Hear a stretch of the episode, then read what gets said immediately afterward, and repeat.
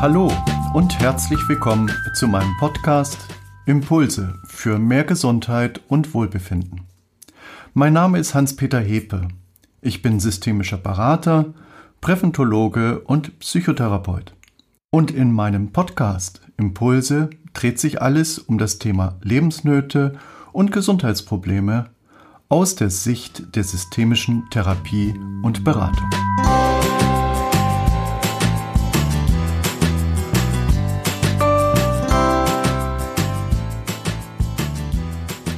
Mein Thema heute Panik, der Körper in Aufruhr. Das Wort Panik ist vom griechischen Hirtengott Pan abgeleitet, von dem behauptet wird, dass er in der größten Mittagsstille durch einen lauten Todesschrei eine ganze Tierherde zu plötzlicher und sinnloser Massenflucht aufjagen, aufstacheln konnte. Panik ist in erster Linie ein Zustand intensiver körperlicher Erregung der Bedrohung. Punkt. Ich zeige Ihnen heute, wie Sie Panikattacken kurzerhand erlösen können. Für jeden Menschen fühlen sich Panikattacken etwas anders an. Aber die Symptome sind dieselben. Plötzliches Herzrasen, Schweißausbruch und Enge in der Brust. Als ob sich etwas zusammenschnürt. Begleitet wird die körperliche Erregung von angstvollen, fast katastrophalem Hirnen unseres Gehirns, wie die Furcht, der Tod ist nah. Wenn Sie meinen Podcast gerade hören, dann sind Sie hoffentlich nicht in Panik. Und so können wir uns einmal auf den Weg machen, der unsichtbaren Ordnung der Panik auf die Spur zu kommen. Lassen Sie uns gemeinsam das Ganze mit systemischem Denken von außen anschauen. Jedes System folgt seiner eigenen Logik und ist dabei der schlimmste Egoist. Dem System Wirtschaft geht es ausschließlich um die Wirtschaft, dem System Politik geht es ausschließlich um die Politik, der Schule geht es um die Schule und so weiter und so weiter. Jetzt kommen wir einmal zum System Mensch. Unserem biologischen Körper geht es doch ausschließlich nur um Biologie, um zu überleben. Das ist ja logisch. Unserem sozialen Gehirn geht es demnach ausschließlich nur um Soziologie, um in der sozialen Gemeinschaft zu bestehen und zu überleben unserer Kommunikation geht es ausschließlich um ihre subjektive Einrede, um ebenfalls zu überleben. Die subjektive Einrede wird imperativ genannt. Wenn dann. Damit sind subjektive Einreden gemeint, wie zum Beispiel, wenn ich lieb bin, dann sollte ich frei von der Willkür anderer sein. Für eine erfolgreiche systemische Beratung sind diese drei Systeme, der biologische Körper, das soziale Gehirn und unsere Kommunikation, in ihrer Zusammenarbeit ausschlaggebend. Schauen wir uns einmal das System Körper an. Unser Körper nimmt in einem Bruchteil einer Sekunde exakt in 0,13 Sekunden wahr, dass das Ende, der Tod, bevorsteht. Warum auch immer. Und der Körper folgt in diesem Augenblick seiner Millionen Jahre alten Logik von Flucht oder Kampf und folgt damit konsequent egoistisch seiner eigenen Logik. Das Urtier in unserem Körper ist in höchster Erregung. Und eins kann ich Ihnen versichern, das Urtier in uns ist nicht rational und nicht sozial. Und jetzt versetzen Sie sich bitte einmal in eine afrikanische Büffelherde mit mehreren tausend Büffeln die im Krüger Nationalpark friedlich in der Mittagssonne ruhen, dösen. und aus dem Nichts ertönt ein Todesschrei. Da bleibt selbst für einen 700 Kilo schweren Steppenbüffel doch nur noch kopflose Flucht. Kein Kampf, weil das Gehirn nicht weiß, was hinter dem Todesschrei steht. Tausende von Steppenbüffeln beginnen an zu rennen. Massenpanik. Sie rennen und rennen und rennen. Und das Gehirn hat in diesem Moment der höchsten körperlichen Erregung eine Leerstelle. Es denkt nicht, es ist völlig leer. Panik ist das Ergebnis. Also noch einmal, körperliche Höchsterregung, das sich als kopfloses, sinnloses Rennen oder lähmender Starre zeigt, und ein Gehirn, das in dieser Sekunde eine Leerstelle hat. Das Ergebnis ist Panik. Höchste körperliche Erregung trifft auf eine kopflose Leerstelle. Das ist Panik. Jetzt schauen wir uns einmal das System Gehirn an und warum es denn so leer ist. Unser Bewusstsein, das im Gehirn zu Hause ist, hat auf den Todesschrei keine Antwort. Es registriert zwar die körperliche Erregung, das sind endogene Reize, aber im Gegensatz zum körperlichen Urtier in uns kann das soziale Bewusstsein sein eigenes Ende nicht denken. Eine Leerstelle trifft auf körperliche Höchsterregung. Das Ergebnis kennen Sie mittlerweile. Panik. Erst mit großem Zeitabstand zur körperlichen Erregung fragt sich das Gehirn des Steppenbüffels, was ist denn los? Was ist passiert? Wer weiß was genau ist? Sind wir schon tot?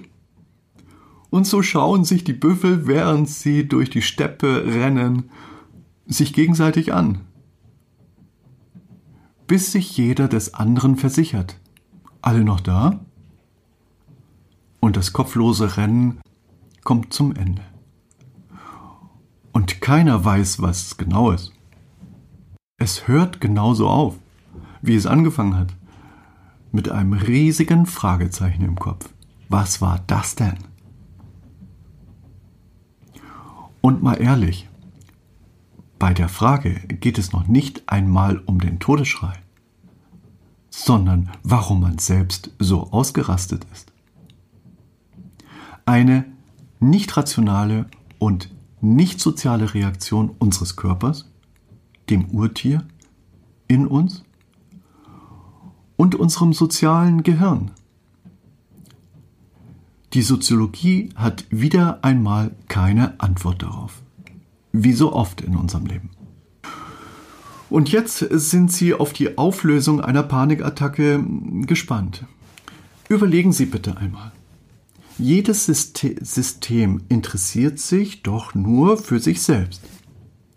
Jedes System ist hochgradig egoistisch. Und dabei lässt sich jedes System ganz bestimmt nicht von außen anleiten, sonst wäre es ja nicht egoistisch. Jedes System lässt sich nicht von außen anleiten, dies oder jenes doch bitte zu tun oder zu unterlassen. Deshalb tun sich herkömmliche Therapien, die sich als Anleitung neuer Verhaltensmechanismen verstehen, so schwer und sind so langwierig und vielleicht auch ein bisschen langweilig. Jedes System, und der Mensch ist ein System, organisiert sich selbst. Es ist eben eine egoistische Selbstorganisation.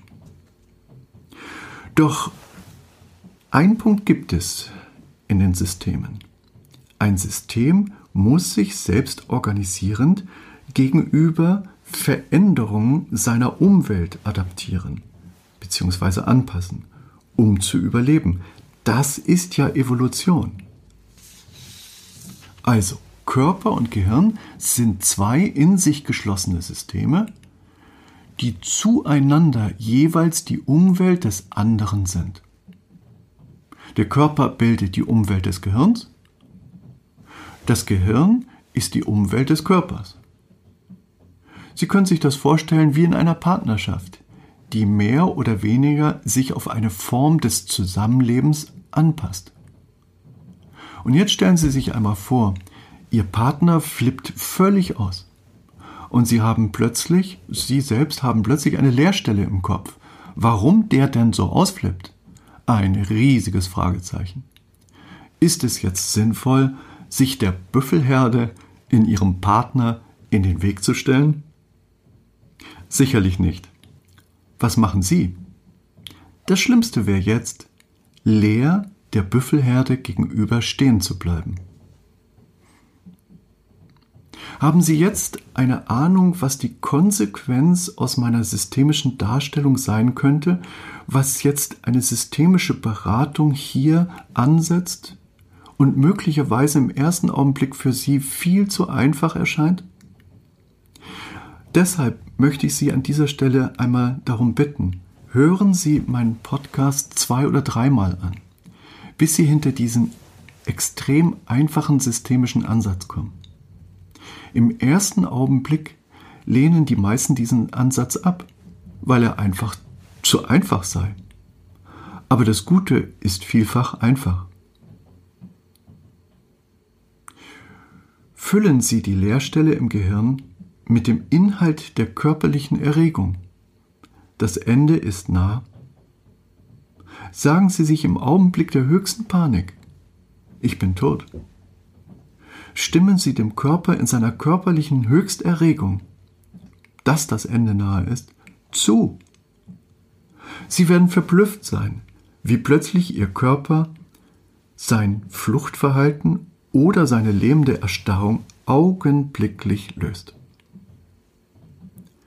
Wenn der Körper mit das Ende ist nah reagiert, dann ist es doch sehr, sehr klug, wenn das soziale Gehirn als Umwelt zum Körper ebenfalls mit das Ende ist nah reagiert. Geteiltes Leid ist halbes Leid. Probieren Sie es aus. Tun Sie es. T-U-N. Tag und Nacht. Und von hinten gelesen, nicht unnötig trödeln. Und schreiben Sie mir Ihre Erfahrungen hören Sie sich unbedingt auch mein Podcast Aggression, der blinde Reflex an. Hier beschreibe ich die Umstände, wenn das soziale Gehirn alles andere als eine Leerstelle hat. Also noch einmal konkret.